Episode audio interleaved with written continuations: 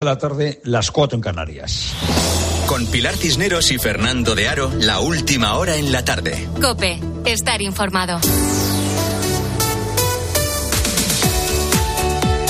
Muy buenas tardes a la gente. Hay un ministro de Sumar que ha hecho una cosa buena. Sí, hombre, sí, sí, sí, sí. Los ministros de Sumar a veces hacen cosas buenas. O sea, es muy difícil que haga alguien todo mal todo el tiempo. Eh, Pablo Bustinduy, Pablo Bustinduy, eh, que tiene un apellido difícil de pronunciar, Bustinduy, el ministro de Derechos Sociales, ha impulsado las tarjetas monedero. Hoy damos un paso decisivo para dignificar la protección social y que las familias con hijos e hijas a cargo no tengan que ir a las colas del hambre. El Gobierno ha aprobado esta semana siguiendo eh, la decisión de Pablo Bustinduy, estas tarjetas monedero para la gente que necesita ayuda para comer. Las ayudas públicas para hacer frente a la pobreza alimentaria se van a entregar a partir del mes de abril con una tarjeta monedero. Estas tarjetas se entregarán a las familias que tengan unos ingresos por debajo de los 600 euros al mes, 600 euros al mes, ¿eh? y que tengan a su cargo hijos. En España hay casi, casi medio millón de niños que no puede permitirse una comida de carne, pollo o pescado al menos cada dos días. No estamos hablando de un país de África, no estamos hablando de Gaza, no, no, estamos hablando de España. Y en España hay casi 500.000 niños que no pueden permitirse una comida, bueno, una comida con proteínas, proteínas animales cada dos días. Y que eh, eh, hay muchos niños en España además que están sufriendo malnutrición.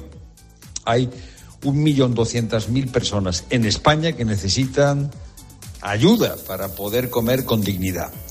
La tarjeta monedero, esto que ha aprobado el gobierno para ponerlo en marcha en el mes de abril, la tarjeta monedero es un instrumento que ya puso en marcha hace algunos meses, en algunos casos, algunos años, que puso en marcha Cáritas. Por ejemplo, en Cáritas Cantabria funciona desde hace algunos meses se recarga con una cantidad económica que se valora y se acuerda junto con la persona, desde la trabajadora social y desde los equipos de las caritas parroquiales, para poder hacer la compra en cualquier establecimiento o comercio. Es totalmente anónima. Bueno, pues esto de la tarjeta monedero tiene claras ventajas facilita que no estés estigmatizado. Tú vas a pagar allí, bueno, como si tuvieses dinero para comprar alimentos, aunque no lo tengas. Permite que eh, las personas que van a recibir la ayuda pues elijan ellas mismas y eso está muy bien, que las personas pueden elegir y pueden elegir según sus gustos. Es un buen modelo y además facilita, facilita que se puedan comprar alimentos frescos, porque bueno, a veces las ayudas son ayudas de entidades que tienen alimentos almacenados y que no pueden almacenar alimentos frescos. Vamos a ver, vamos a ver si esta tarjeta monedero funciona bien, porque desde luego las ayudas a la pobreza de este gobierno no están funcionando bien. Ahí está el famoso ingreso mínimo vital que se puso en marcha en la pandemia. En este momento, solo el 35% de los potenciales beneficiarios ¿eh? de las 800.000 familias que podrían beneficiarse, solo el 35% están recibiendo esa ayuda. Claro, tú dirás, ¿y por qué? Pues no es por falta de dinero, porque eso está presupuestado. ¿Por qué? Bueno, porque la, solicitud es complicadísima. Porque eh, además hace falta tanto tiempo para que te den la ayuda, hacen falta 120 días que mucha gente pues eh, no la solicita y además hace falta tener pues una conexión a internet, una eh, familiaridad con eh, las herramientas digitales que mucha de esta gente no tiene. Es decir, esto que iba a ser la solución para los que tienen más necesidades y que además es una fórmula muy buena por falta de agilidad administrativa, por falta de relación con la sociedad civil, llevamos ya años esperando para que funcione como tiene que funcionar. Lo que demuestra que la ayuda a los que más necesidad tienen muchas veces no es solo un problema de dinero, es conocer, cuáles son las situaciones, es conocer bien cuál es la situación de esas personas y es estar cerca de ellos. Es lo primero, no lo único. Buenas tardes de nuevo, Pilar Cisneros. Buenas tardes. Si España vive un insólito episodio de calor en pleno invierno, lo habrás notado, sobre todo si estás en Andalucía o Murcia.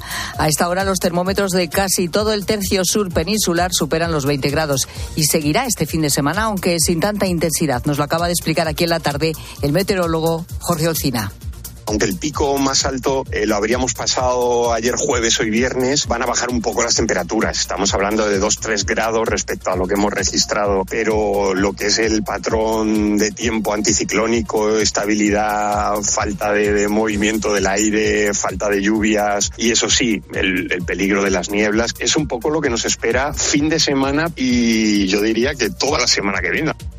Y en Málaga, tres menores han sido detenidos por acosar a una compañera de instituto a la que llevaban amenazando de muerte desde 2022. Los arrestados le enviaban mensajes a través de una aplicación de mensajería y también por llamadas desde un teléfono oculto. Los hechos fueron denunciados en octubre cuando la policía identificó a los implicados, dos de ellos estudiantes del propio centro escolar y un tercero que reside a solo 400 metros de la casa de la víctima. La joven está recibiendo tratamiento médico por los hechos. Y varias familias entregan más de 103 mil firmas a la Consejería de Sanidad de Madrid para que se reabra la UCI pediátrica del Hospital de la Paz, una unidad a la que acuden menores enfermos de todas partes del territorio nacional y que lleva cerrada 10 días desde el pasado 17 de enero por la ausencia de personal. Algunos médicos se han dado de baja por un conflicto laboral. La impulsora de la iniciativa es Mariló de la Cruz. Yo he recibido llamadas de gente que completamente, o sea, que desconocía, pues de, mamás que están esperando un trasplante y entiendo sus inquietudes y, todo. Entonces, creo que es de vital, vital urgencia que, que se restablezca el funcionamiento. Ahora sí, en estos días, el cierre de la UCI no ha paralizado ninguna intervención importante en pacientes, ya que han sido tratados en otras unidades del propio hospital. Y el entrenador del Real Madrid, Carlo Ancelotti, ha contestado a las acusaciones de la Porta sobre adulterar la Liga. Ignacio Arzuaga. El técnico italiano ha aprovechado la rueda de prensa previa al partido de Liga que les enfrentará mañana a las cuatro y cuarto contra Las Palmas en Gran Canaria para cargar contra el presidente del equipo azulgrana. Ancelotti ha afirmado rotundamente que no se pueden hacer estas acusaciones y que el único equipo investigado por cuestiones extradeportivas es el que Laporta representa. Ha confirmado también que Luni será titular. El Barcelona, por su parte, juega mañana contra el Villarreal a las 6 de la tarde. Tras la eliminación copera, la situación de Xavi Hernández parece estar más en duda que nunca, pero el entrenador del Barça se ha mostrado tranquilo con este tema. No hay problema, hablamos de mi continuidad, no, no, tengo ningún problema, contesto siempre. La vamos hablando desde el mes de, de agosto, ¿eh? y, y aquí estoy. El domingo jugarán sus partidos Girona y Atlético de Madrid contra Celta y Valencia respectivamente. Más fútbol, el Mallorca se enfrentará a la Real Sociedad y el Atlético de Madrid al Atlético en las semifinales de la Copa del Rey. Se jugará doble partido y los primeros serán el 6 de febrero en Son y el día 7 en el Metropolitano. Y en tenis ya tenemos final del Abierto de Australia. El italiano Siner, que ha eliminado a Djokovic, se enfrentará al ruso Medvedev. El partido se jugará el domingo. Tiempo ya para la información de tu cope más cercana. Pilar Cisneros y Fernando de Aro. La tarde. Nara Seguros de Salud y Vida te ofrece la información de Madrid. Saludos, buenas tardes. 18 grados y cielo despejado en la puerta de Alcalá. Nos espera un fin de semana de tiempo primaveral con máximas en torno a los 20 grados. En cuanto al tráfico, a esta hora, dificultades de salida por la A2 en Coslada, A3 Rivas, A4 Butarque y Pinto y A5 Navalcarnero. En la M40 en Coslada hacia la A3. Los bomberos han evitado el derrame de 34.000 litros de combustible después de que un camión perdiese la cisterna de transporte de materiales peligrosos que estaba transportando. El camión circulaba por la carretera de la estación de contenedores en Villaverde transportando 10.000 litros de gasolina y 24.000 de gasoil cuando la cisterna se desprendió de la cabeza tractora provocando una ligera fuga de gasolina. Los bomberos la han sellado rápidamente. Escuchas la tarde con Pilar Cisneros y Fernando de Aro.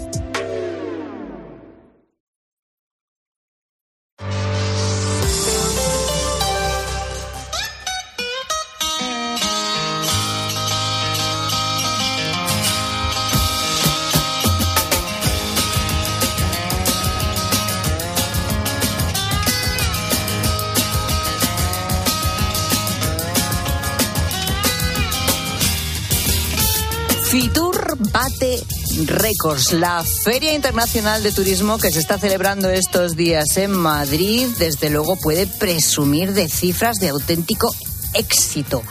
Eh, pues 9.000 empresas participantes, 152 países, un montón de dinero que se mueve en esta feria del turismo. Y luego están los datos en sí del turismo que se manejan. Por ejemplo, fíjate, 84 millones de turistas visitaron nuestro país en el año 2023. Esto es un 19% más que en el año 2022. Pero es que en esta feria en Fitur se habla ya de la posibilidad y del objetivo de recibir en los próximos años 100 millones de visitantes. Bueno, el aeropuerto de Madrid-Barajas ya trabaja para alcanzar una capacidad de 90 millones de viajeros en el 2031 y de hecho, fíjate, hoy mismo el presidente del gobierno, eh, de manera sorpresiva, ha anunciado una ampliación del aeropuerto de Madrid-Barajas con una inversión de 2.400 millones. Eh, está claro que el, turismo es fundamental para la economía española, ¿no? Eh, siempre somos o hemos sido una potencia y gracias al turismo, desde luego, tenemos también grandes cifras económicas. Pero es cierto que también siempre se ha hablado de que, bueno, nosotros no tenemos industria, todo lo basamos en el turismo, que el turismo no es una empresa sólida, que es para hoy a pan para hoy, como se dice, hambre para mañana, que no crea o no genera valor. Pero ¿y si las cosas estuvieran cambiando? ¿Y si el paradigma económico fuera por otro camino?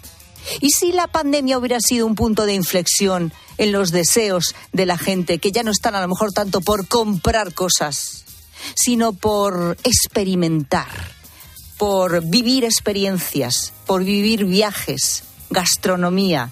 ¿Y si eso nos convirtiera realmente una en una enorme potencia mundial de lo que puede ser la nueva economía. ¿Sería demasiado optimista pensar esto? Bueno, vamos a comentar esta cuestión con Fernando Trías de Bes, que es economista, es escritor y es nuestro profesor de economía de bolsillo. Fernando, ¿qué tal? Buenas tardes. Buenas tardes y buen viernes, Pilar. Es que durante años hemos tenido esa idea, ¿no? Eh, fija de que sí, que, que, muy bien el turismo, que es una aportación fundamental de nuestro PIB, ¿no? Pero como que se ha dicho siempre eso de genera poco valor añadido. ¿Qué es esto de el valor económico? ¿Qué, qué concepto es este? ¿Y está cambiando?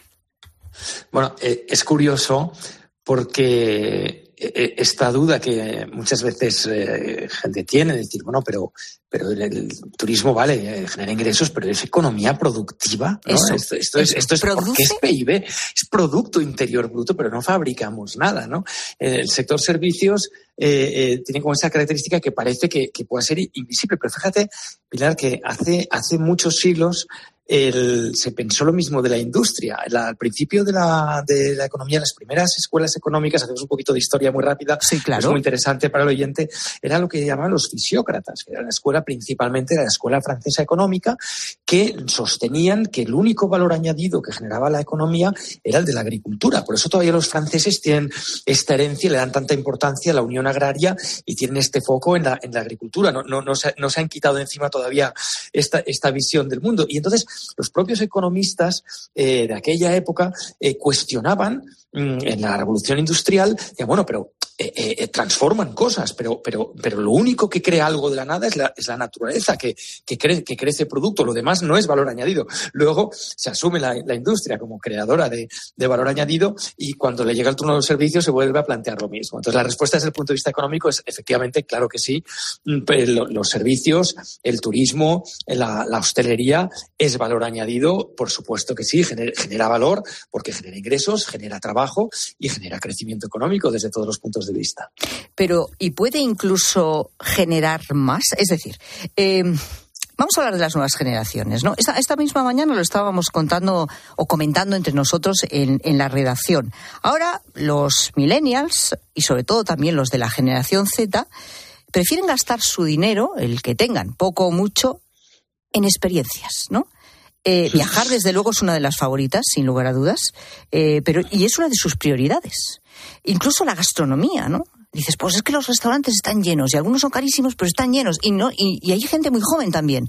Eh, esto está cambiando, no sé si, si el paradigma económico, pero bueno, a lo mejor sí transformando de alguna manera lo que genera valor y lo que no.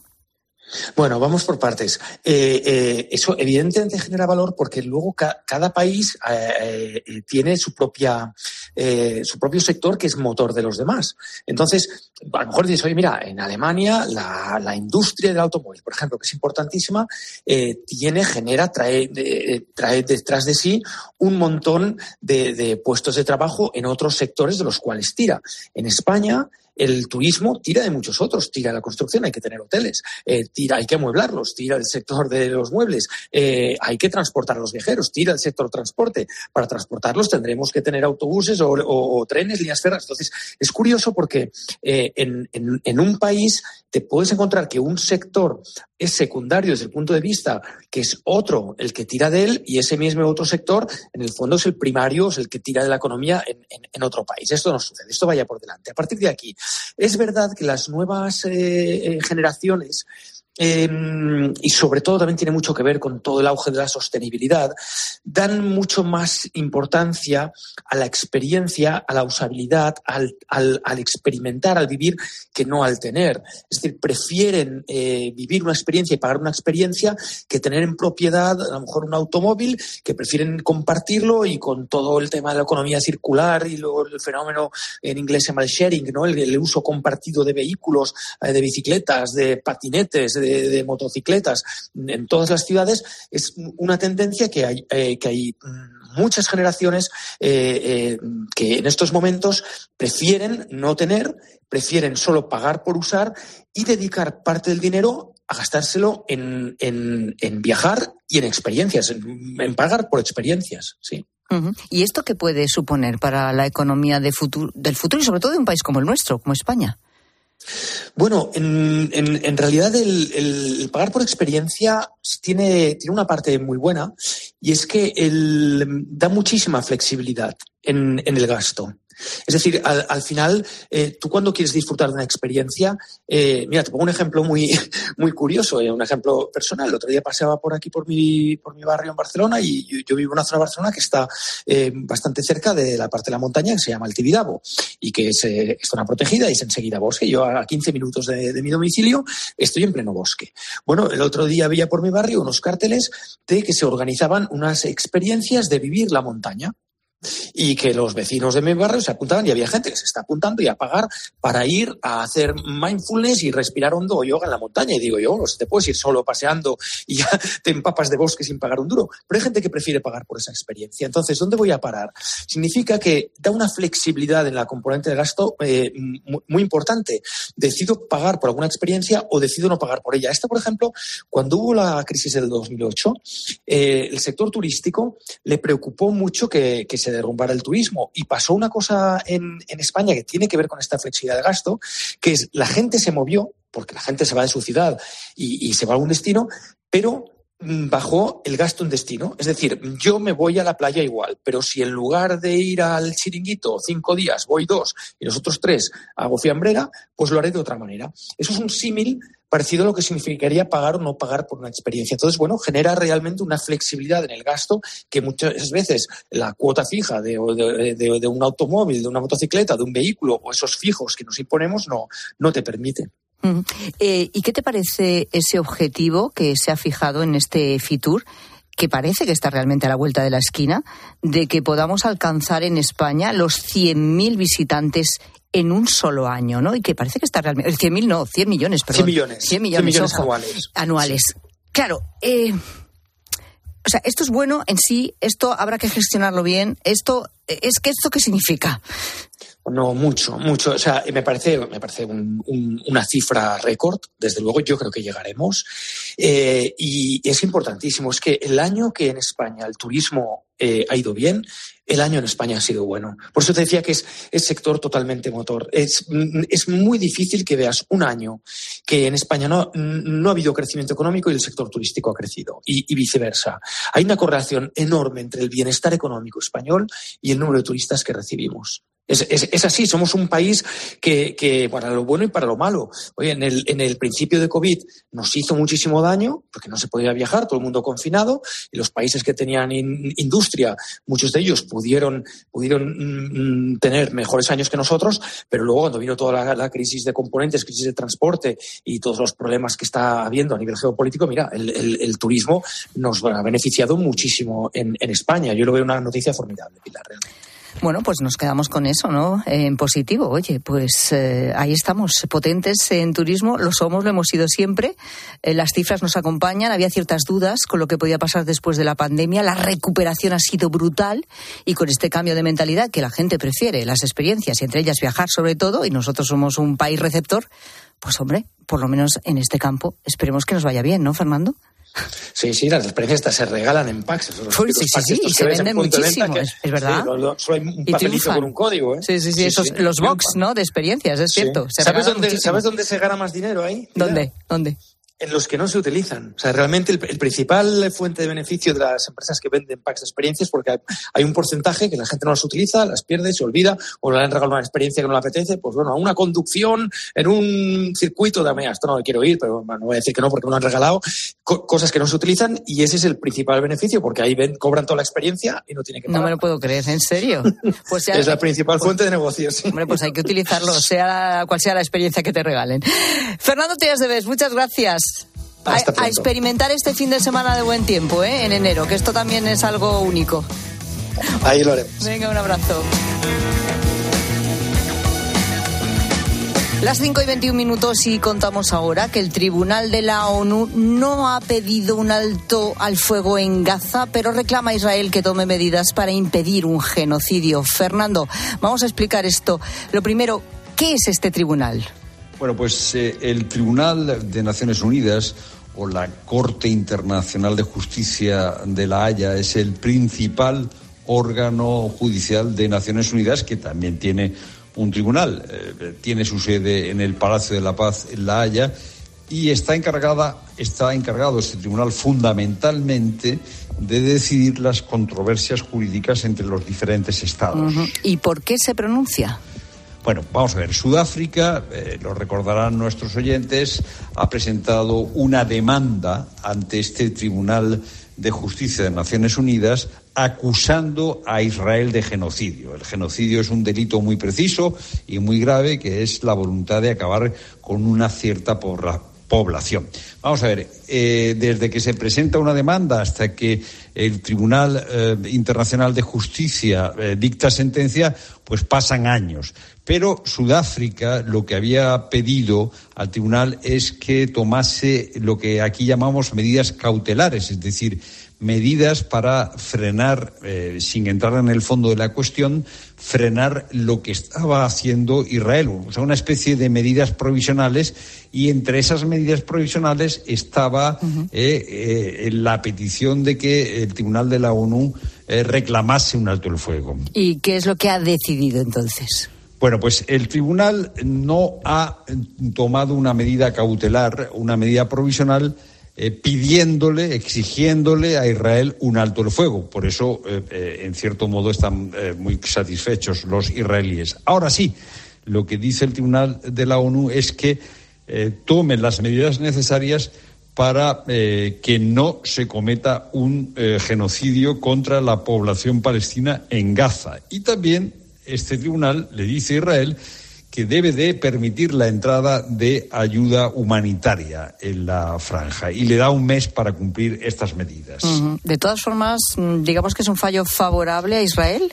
Bueno, pues hombre, depende de cómo se mire. Eh, por lo pronto, eh, el, el, Tribunal de la ONU no considera que se esté produciendo un genocidio y no pide, y no pide un, un alto el fuego. Le pide otras medidas pero por ejemplo Netanyahu estaba muy contento con este con esta decisión del tribunal. Porque qué efectos tiene esta decisión? Claro, aquí está el problema, Pilar. Aquí está el problema. Eh, por ejemplo, eh, recordemos que en marzo de 2022 este tribunal eh, sí ordenó a Rusia que detuviese su ofensiva en Ucrania con una orden que era vinculante. Bueno, Putin no hizo ningún caso. ¿Y qué, ¿Y qué medida coercitiva tiene, eh, qué capacidad coercitiva tiene este tribunal? Pues ninguna. Eh, este es el problema. Que es una cuestión, eh, digamos, de prestigio moral, ¿no? O sea, de calificación o descalificación ante la opinión pública internacional. Y mm, de momento, con, este, con esta decisión, con este auto, lo que el tribunal dice es que no necesariamente se está produciendo genocidio, con lo cual pues hombre, eh, se ve afectado eh, Israel por las medidas que se piden para que haya ayuda humanitaria, pero no se ve, digamos, eh, condenado moralmente porque no se habla de genocidio. Claro, vamos, que no ha sido contundente, precisamente. No ha sido dura la decisión, especialmente dura. Pues esta es la noticia. El Tribunal de la ONU no ha pedido efectivamente ese alto el fuego en Gaza, aunque sí reclama a Israel que tome medidas para impedir un genocidio. Bueno, son las 5 y 25 minutos. Tenemos un fin de semana por delante estupendo, rosa rosado. Y a lo mejor hay oyentes que se quieren ir a pescar. Ah, pues sí, claro. A pescar. Efectivamente, eh, con que este es tiempo. una posibilidad. Por cierto, una pregunta. Mm, ¿Carraspeas tú también, que querida? Sí. Pues sí, yo estoy fatal. yo estoy fatal. A mí se me va la voz cada dos por tres. bienvenida, ¿no? Al reino de, Que sí, de que los sí. que carraspeamos Va, todo viene, el rato. va, viene. Así estamos. Bueno, venga, ¿y pescar pescamos? Poco. Bueno, Javier de Valencia iba muy dispuesto, pero no salió la cosa como esperaba. Pero eso no sucede. Hola, gente, gente. Ayer mismo fui a pescar con un cebo de sardina, compré sardinas en el supermercado y me voy al espigón y justo cuando abro la bolsa de sardinas y planto la sardina en el anzuelo, lanzo la caña y espero a que piquen, a los 30 segundos me giro y habían cuatro gatos encima de la bolsa de la sardina rascando y cogiéndome todas las sardinas. Vamos, que se llevaron todo el resto de sardinas y me fastidiaron la pesca. Ay, qué abrazo. Efectivamente. Pobrecito, ¿eh? Estaban, esperado, eh, estaban esperando agazapaos, ¿eh? Eh, con el olor a sardina. Menudo botín, ¿eh? despide Los gatos. Sí, Eh, sí. eh, que el tema este de pescar genera mucha historia a su alrededor, ¿eh? te lo digo yo. Efectivamente, luego hay veces que uno pesca lo que no espera. Buenas tardes, gente, gente. Fuimos a pescar a Cullera, eh, éramos tres amigos, de noche, un frío que pela, noviembre, diciembre, y una mar muy agitada. Uno de nosotros llevaba una caña prestada que valía una pasta. Un golpe de mar se llevó la caña prestada. ¿Cuál fue la reacción del amigo? Pues bueno, quitarse la ropa y con todo el frío se metió a buscar la caña que no apareció y aquel estaba jurando en arameo. Bueno, cuando decidimos irnos mm, me pareció que yo había picado algo y al sacarlo resulta que había enganchado el sedal de la caña que se había perdido. Anda. Así que esa fue la única vez que yo he ido a pescar y pesqué una caña. Bueno, Sí. no cualquier Bueno, caña, ¿eh? La Bueno, caña del amigo. Menos mal que La historia no acabó mal, No salvo acabó. la, la pulmonía que pilló el amigo. Madre mía, ¿cómo- ¿a quién se le ocurre? ¿A quién se le ocurre? Uh, Madre miedo. mía. Bueno, Quita, quita. bendito el día en el que este pobre se fue a pescar con el padre. Ahora me río, pero hace unos años no. Estábamos pescando con mi padre. Total, que le pedí las, las llaves del coche para ir a buscar más lombrices, no se las devolví. Me puse a pescar y pescando cuando tiré la caña se me fue el carrete volando. Con la mala suerte de que cuando me saco pantalones para ir a buscar el carrete se me caen las llaves del coche al fondo del lago. Tuvo que venir un coche de asistencia para traerle las llaves de recambio y nos quedamos como cinco horas con un frío que pela fuera del coche mirándonos. Y mi padre nos ahorró los comentarios que me pudieron caer en ese momento porque me dijo de todo menos bonito. No me Espero que os riáis. Un abrazo fuerte. Madre mía, pobrecito Pero mío. esto no tiene nada que ver con la pesca. Pues, pero es que son percances de pesca. O sea, Pesca era Daños colaterales. No, no, sí, sí, sí. circunstancial. sí. Pero hay, hay mucho daño colateral con esto de, de pescar, ¿eh? No, no, no es tan fácil el tema. Bueno, y por no hablar de cuando tiran la caña y se engancha el anzuelo con alguien que a lo mejor estaba mal situado detrás o no Hemos has tenido- mirado bien. tenemos casos. ¿eh? En un y te engancha, ojo, ojo, que O luego en no cualquier parte esto. del cuerpo. O en cualquier parte del cuerpo que se te Bueno. engancha el, el anzuelo. Sí. Son cosas que pasan cuando uno va de pesca. Oye, tan bonito, ¿verdad? Y dices, ¡ay, qué, qué relajante! Se me va a quitar todo, el- todo el estrés pescando. Pues no.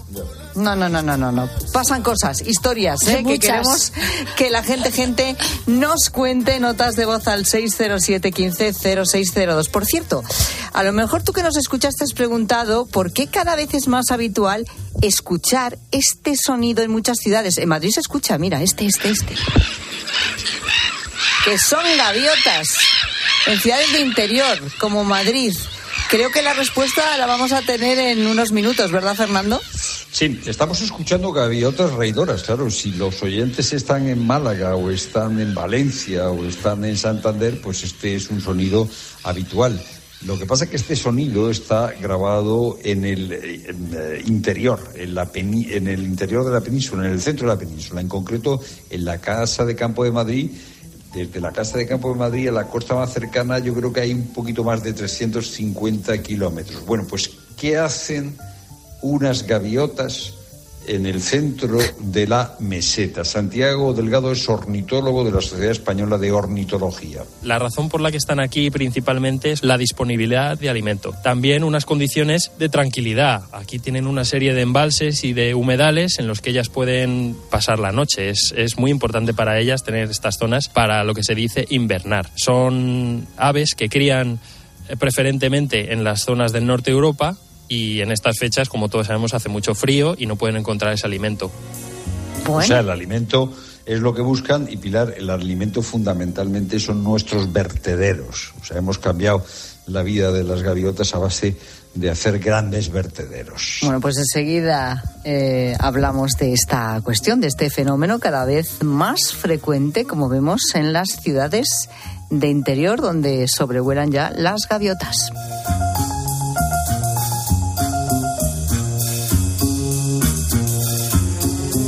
Escuchas la tarde. Con Pilar Cisneros y Fernando de Aro. Cope, estar informado. ¿Hasta cuándo va a subir el aceite de oliva? ¿Cuánto se va a encarecer la cesta de la compra? La respuesta a esta y a más preguntas las encuentras este sábado desde las ocho y media de la mañana en Agropopular con César Lumbreras. Estas son las siete noticias más importantes de los últimos siete días. Y mientras tanto, los corderos siguen en niveles históricos. Agropopular, el programa de información agraria decano de la radio española. También en cope.es, en tu móvil y en redes sociales. La avería del coche, la universidad de Ana. No sé cómo voy a llegar a fin de mes. Tranquilo. Si alquilas tu piso con alquiler seguro, puedes solicitar el adelanto de hasta tres años de renta para hacer frente a imprevistos económicos o nuevos proyectos. Infórmate en alquilerseguro.es o en el 910-775-775. Alquiler Seguro, la revolución del alquiler. Cuando buscas, no siempre encuentras. Pero en las rebajas del corte inglés, siempre encuentras lo que buscas. Ahora con un 20% de descuento adicional en marcas como Lee, Timberland, Gap, Chantel, Guess, No Lover o Napapifri. Del 25 de enero al 4 de febrero, las rebajas del corte inglés. En tienda, web y app. En CaixaBank estamos presentes en más de 2.200 municipios y contamos con ofimóviles en 783 poblaciones y más de 1.600 gestores senior para que nadie se quede atrás. Porque estamos comprometidos con la inclusión financiera y queremos estar cerca de las personas para todo lo que importa. CaixaBank, tú y yo, nosotros. Escuchas la tarde. Y recuerda, la mejor experiencia y el mejor sonido solo los encuentras en cope.es y en la aplicación móvil. Descárgatela.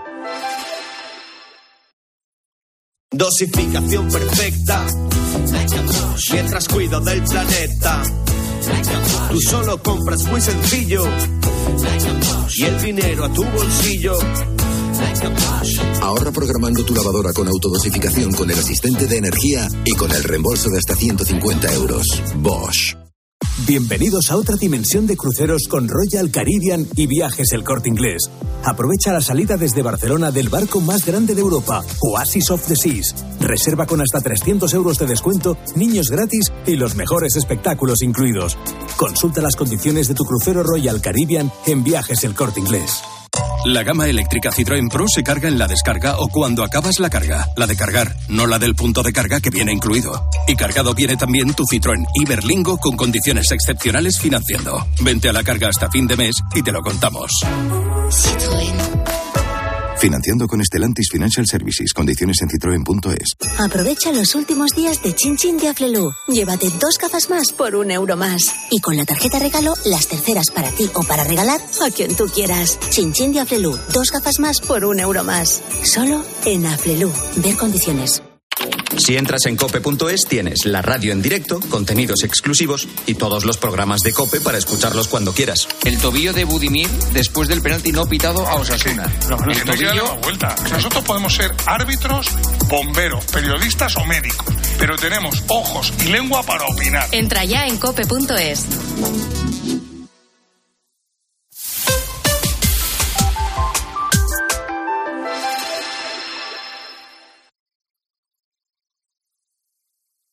Escuchas la tarde. Con Pilar Cisneros y Fernando de Aro. Cope, estar informado.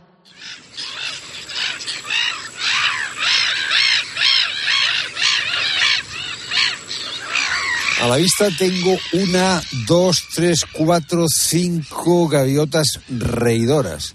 Bueno, no tendría nada de extraordinario ver gaviotas si estuviese en la costa, si estuviese, no sé, en Valencia, si estuviera en Castellón, Málaga, pero es que estoy en la casa de campo de Madrid. O sea, la costa más cercana está a 350 kilómetros. Y aquí tenemos eh, gaviotas. Santiago Delgado es eh, ornitólogo y conoce muy bien a los pájaros y a las gaviotas. Eh, Santiago, buenas tardes, gracias por estar con nosotros. Buenas tardes.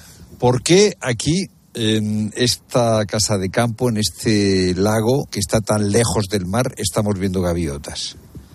Bueno, Madrid es una de las grandes capitales de Europa y aquí, como todos sabemos, hay abundante actividad humana.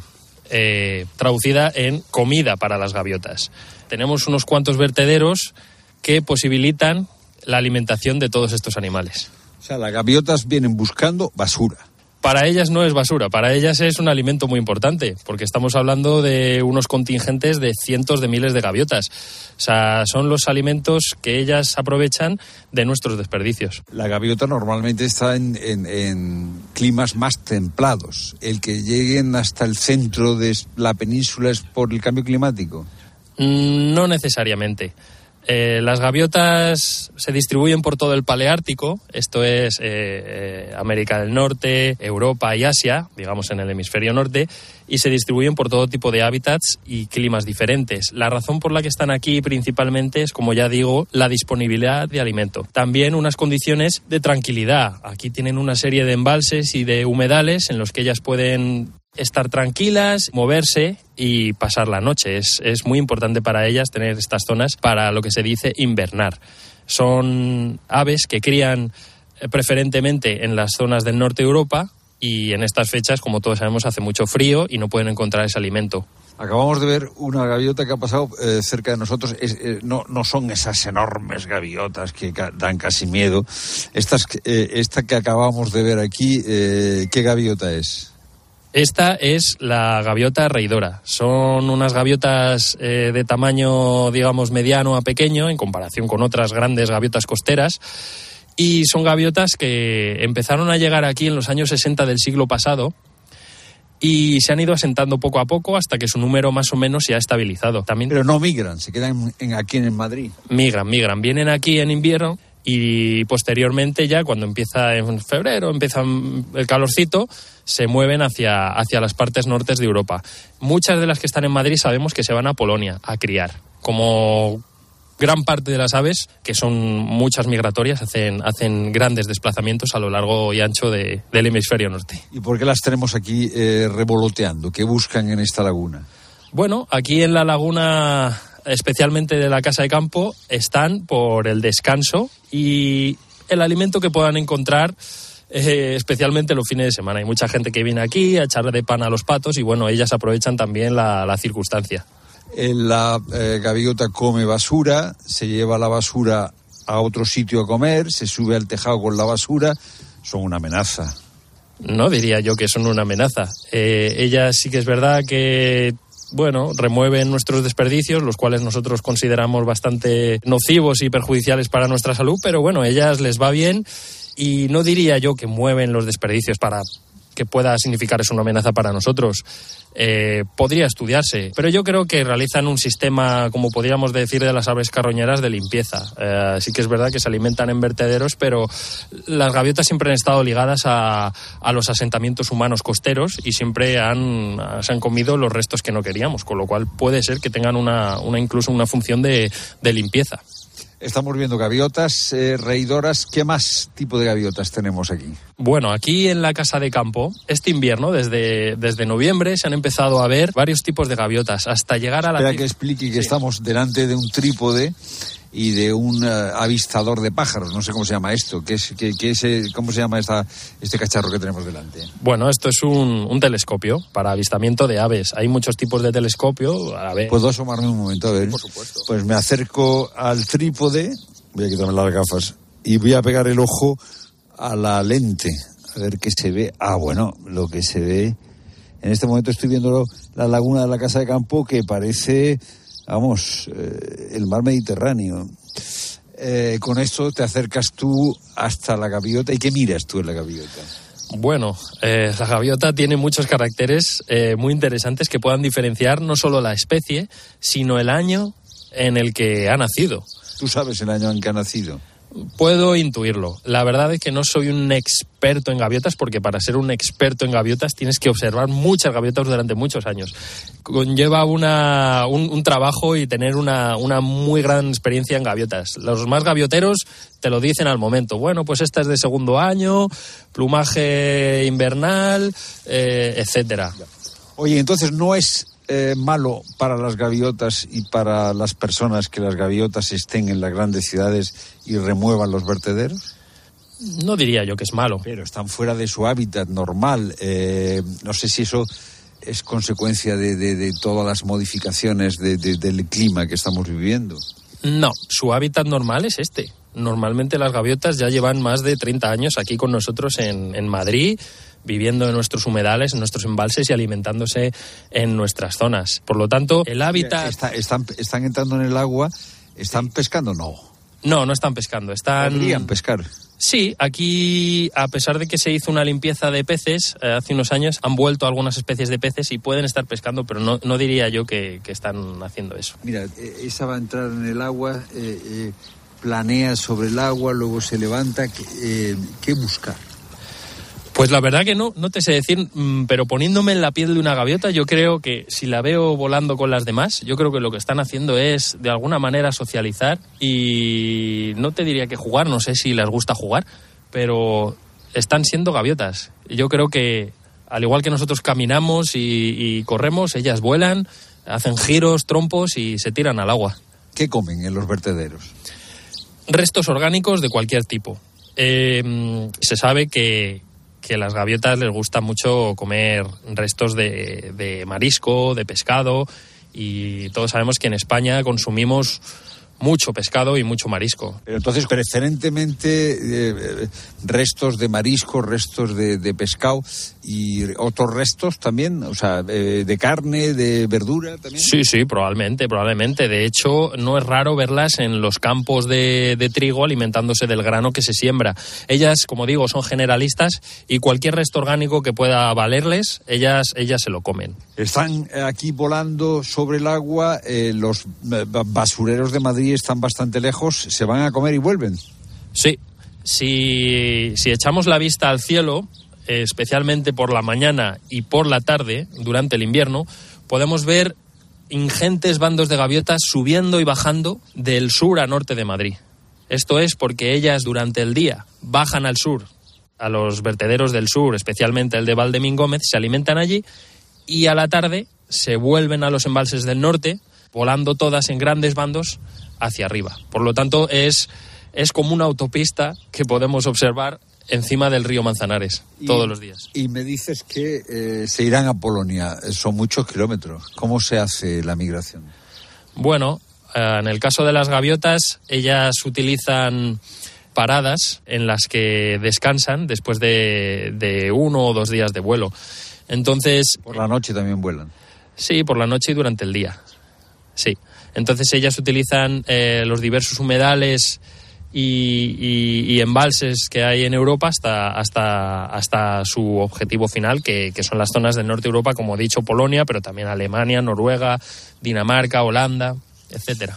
¿Por qué vuelan las gaviotas así? Explícanos el vuelo. Mira, ahí, ahí hay una, ¿no? Sí, sí, sí. ¿Por qué tiene ese movimiento de alas? Bate mucho las alas una gaviota. Sí, son unas aves que se adaptaron preferentemente a los vientos y a las condiciones costeras. Por lo tanto, necesitan una conformación de las alas específica de vuelo batido para afrontar esos vientos cambiantes que aparecen en la costa. Se posa una y se posa las demás en el agua. Sí, como digo. Mira aquellas de, de, de, del fondo. Eso es, son, son animales que son sociales, son animales col coloniales, por lo tanto las puedes ver siempre juntas, eh, imitándose unas a otras, llevando a cabo los mismos movimientos, en cierto modo muy parecidas a nosotras en algunos aspectos. Santiago, gracias por estar con nosotros explicándonos por qué tenemos eh, gaviotas en el centro de la península. Buenas tardes. Buenas tardes, muchas gracias a vosotros.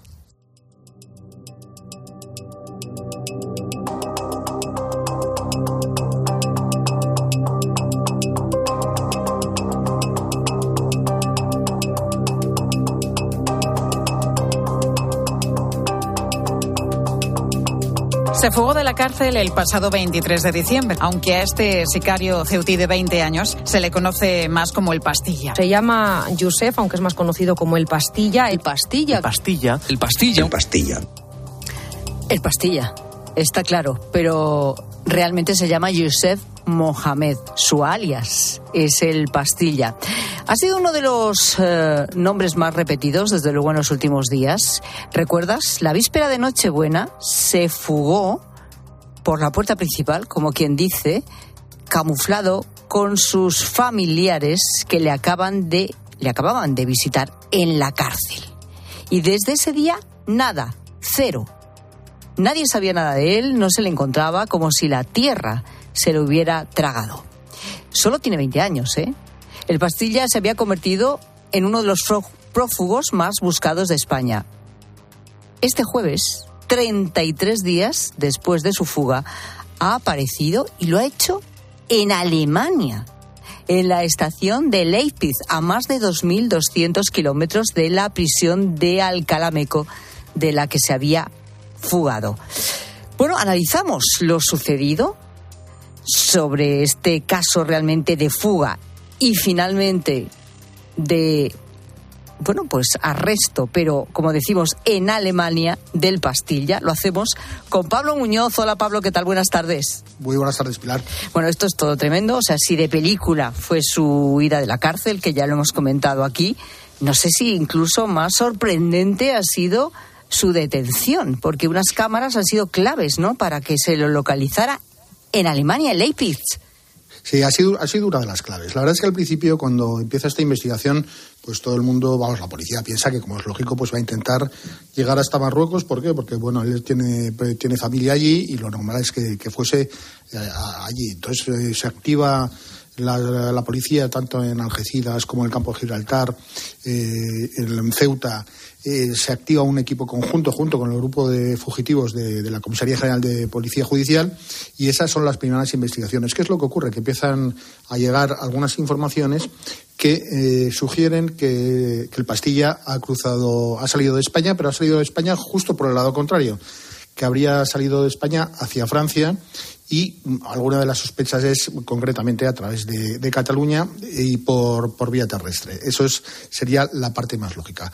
En cualquier caso, eh, ahí vienen unas primeras, llegan unas primeras pistas que lo sitúan en Montpellier, pero en Montpellier se hacen todas las gestiones necesarias.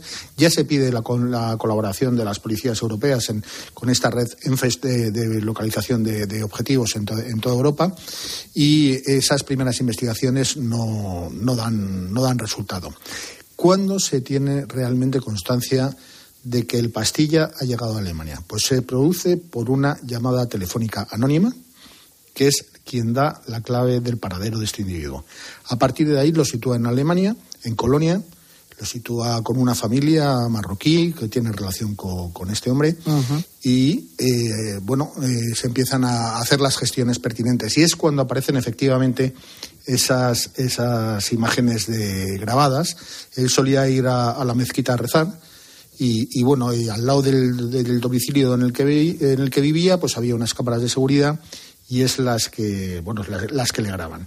Eh, al principio la policía tiene serias dudas porque son unas, si habéis visto las imágenes, son, son unas imágenes, bueno, pues son lejanas.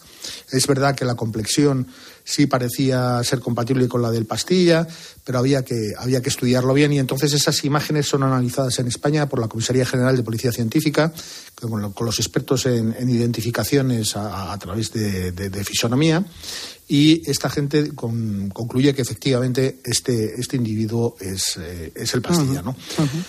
Eh, Eh, entiendo entonces que, que uno de los motivos por los que eh, se ha ido hacia el norte y hacia Alemania es porque tenía contacto, no se sabe si son amigos, familiares, pero bueno, que había eh, una familia marroquí con la que tenía contacto allí en la zona. Efectivamente, tiene cobertura porque además es que no podía ser de otra forma, porque él tenía que comer, tenía que dormir, tenía que y él además su obsesión era pues pasar inadvertido, cuanto más inadvertido mejor. Él, ha tenido un perfil bajo durante todo durante toda esta fuga porque sabía que cualquier movimiento extraño que hiciese pues podía ser detectado y, ya abortar eh, abortar esa fuga. Hay que tener en cuenta que también la policía mm, inmediatamente dicta una orden de la policía, el juez dicta una orden de búsqueda internacional, con lo cual todas las policías eh, están alertadas sobre, sobre este individuo, que además tiene, está catalogado como muy, muy peligroso por, por su historial y, efectivamente es cuando, cuando se produce. ¿no? Que eh, parece ser que en los últimos días eh, es cuando sale de Colonia y se va a Leipzig.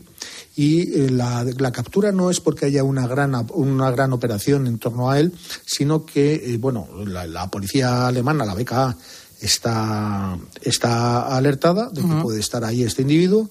Y efectivamente en la, estación de, tren de Leipzig eh, unos policías le, reconocen y es cuando se produce la detención. Y además se produce la detención y en el primer momento esos policías alemanes no estaban seguros de que pudiese ser eh, o no este, este el pastilla. ¿no? Eh, evidentemente lo que hacen es mandar huellas y una vez que se tiene el resultado del cotejo de las huellas dactilares, pues ya no hay ninguna duda de que se trata del fugitivo. Bueno, ¿y ahora qué va a pasar con él? Bueno, pues ahora en los próximos días será extraditado a España, eh, porque en Alemania, por supuesto, no tiene ningún tipo de, delito cometido.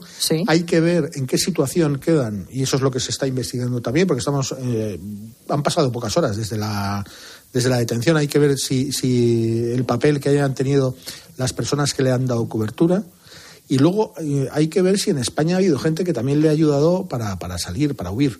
Eh, porque claro, él cuando sale de, cuando huye de la cárcel, de, esa forma tan rocambolesca, pues no, no tiene dinero y no tiene, en fin, no tiene ningún vehículo. Alguien le tiene que haber eh, dado esa cobertura y eso, evidentemente, es lo que también está investigando en estos momentos la policía, ¿no?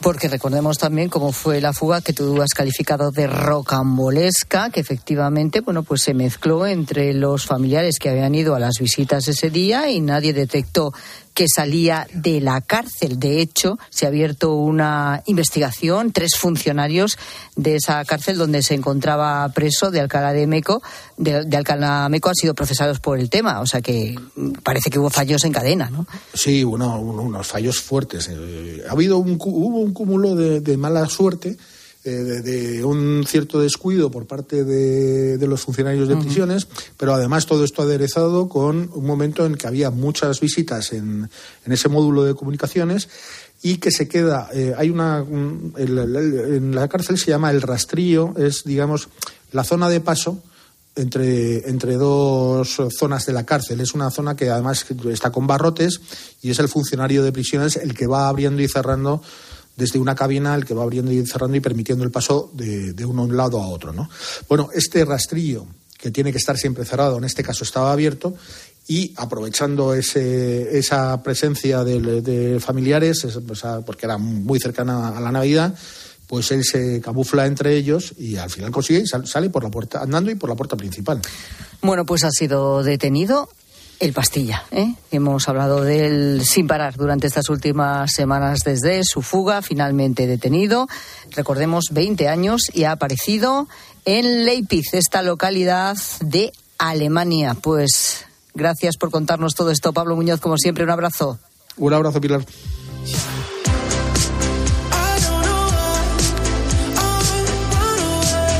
Estamos ya 26 de enero y fíjate que es el Día Mundial del Pescador que nos ha servido este día, desde luego, para mandarle desde aquí un saludo cariñoso a todos los profesionales de la pesca en su día. También a los aficionados. Con los aficionados estamos hablando.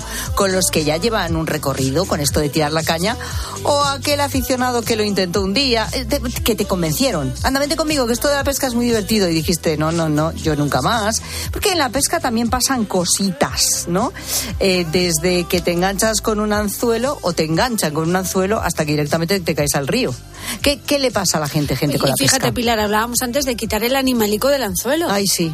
que eso no es fácil. No es para todos. Bueno, pues a grandes males, grandes soluciones. Buenas tardes, gente, gente. En mi pueblo, un pueblo de Zamora pequeñito, pasa el río Valderaduey al, al lado. Y de pequeños, pues todos los niños íbamos a pescar. Y recuerdo a mi prima, no ha hecho de campo nada, se lleva la caña, pesca una carpa y no sabe retirarla del anzuelo. Y se fue con la caña colgando la carpa hasta casa Bueno. para que se la quitase su padre. Pues claro, oye, es que hay cosas que no. Una Que cosa no. es pescar y otra quitar la carpa. Además, las carpas que son.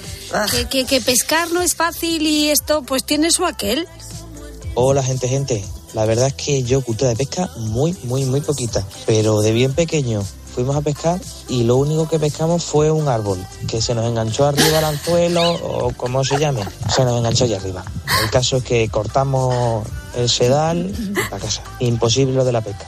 Me encantaría, ¿eh? Pero es que nada. Que no, manera. que no hay manera. Bueno, es que hay que echar muchas horas y a veces es totalmente improductivo, eso es verdad. La paciencia tiene que ser infinita. Y luego, bueno, algunas anécdotas tienen final feliz. Hola, gente, gente. Pues yo tengo una experiencia, tuve una experiencia siendo niña veraneando en San Vicente de la Barquera, que bueno, pues tenía muchas ganas de ir a pescar, fui al puerto ahí con mis padres y bueno, pues cuál fue muy sorpresa que picó una, una anguila que cuando yo la saqué me dio tal miedo que solté la caña y gracias a que un pescador que estaba por ahí pues la cogió y luego pues claro nos la comimos tan ricamente al mediodía al restaurante que íbamos. Venga, hasta luego. Anda. Bueno, es que no me extraña. Yo saco una anguila, a mí también me da miedo. Qué susto, ¿eh? Sí, por ejemplo, yo eh, en el mar se sacan muchos congrios.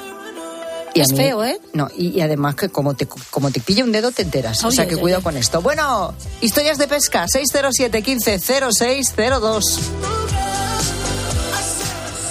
Estás escuchando La tarde de Cope. Y recuerda que si entras en cope.es, también puedes llevar en tu móvil las mejores historias con Pilar Cisneros y Fernando de Aro. Pamplona espera a su nuevo arzobispo, el sacerdote Florencio Roselló. El Papa le ha elegido para ponerse al frente de la diócesis de Pamplona y Tudela. Recibirá la ordenación episcopal y tomará posesión de la diócesis en la Catedral de Pamplona tras ocho años como director del Departamento de Pastoral Penitenciaria de la Conferencia Episcopal Española. Desde la Catedral de Pamplona, ordenación episcopal y toma de posesión del nuevo arzobispo de Pamplona, Florencio Roselló. El sábado a las 11 de la mañana en 13. Si lo que necesitas es oír esto, necesitas la Semana del Caribe de Viajes del Corte Inglés. Disfruta de Punta Cana todo incluido desde 900 euros y reserva ya desde solo 15 euros. Además, sin gastos de cancelación, traslados desde tu ciudad y si encuentras un precio mejor, te lo igualamos. Consulta condiciones en Viajes del Corte Inglés. Che sorte ti leches, ojalá non tocó o radiador, sai chapa. Con el seguro de coche de línea directa no solo te ahorras una pasta, sino que además puedes escoger el taller que quieras aquí o en las Rías Baixas. Y si eliges taller colaborador, también tienes coche de sustitución garantizado y servicio de recogida y entrega. Cámbiate ahora y te bajamos el precio de tu seguro de coche, sí o sí. Ven directo a lineadirecta.com o llama al 917-700-700. El valor de ser directo. Consulta condiciones. Escuchas la tarde. Y recuerda, la mejor experiencia y el mejor sonido solo los encuentras en cope.es y en la aplicación móvil. Descárgatela. Mira qué tomates. Tomates rosa de la reina. ¡Qué pintaza! Pero si no son rojos, son rosas. Claro, ¿has visto qué grandes? Para toda la familia. ¿Son nuevos? ¿Qué va? Son tomates antiguos, buenísimos. Ya. ¿Y son de...? De Motril, Granada, tomates rosa de la reina. De Hortícola Guadalfeo, los especialistas en tomates. Comparte la sorpresa, comparte el sabor. Pamplona espera a su nuevo arzobispo, el sacerdote Florencio Roselló. El Papa le ha elegido para ponerse al frente de la diócesis de Pamplona y Tudela. Recibirá la ordenación episcopal y tomará posesión de la diócesis en la Catedral de Pamplona tras ocho años como director del Departamento de Pastoral Penitenciaria de la Conferencia Episcopal Española. Desde la Catedral de Pamplona, ordenación episcopal y toma de posesión del nuevo arzobispo de Pamplona, Florencio Roselló. El sábado a las 11 de la mañana en 13. Pata Negra ha sido la marca más premiada en el año 2023, con 432 medallas en los concursos de vinos de mayor prestigio a nivel mundial. 432 razones para seguir brindando con Pata Negra. Vino Pata Negra. Sigue toda la actualidad de nuestra diócesis. Te la contamos los viernes desde la una y media del mediodía en El Espejo. La profesión de, de profesor de religión, porque me parecía que era algo. En muy Mediodía útil para Cope. que las nuevas Y los domingos, desde las 10 menos cuarto de la mañana, también toda la información en Iglesia Noticia.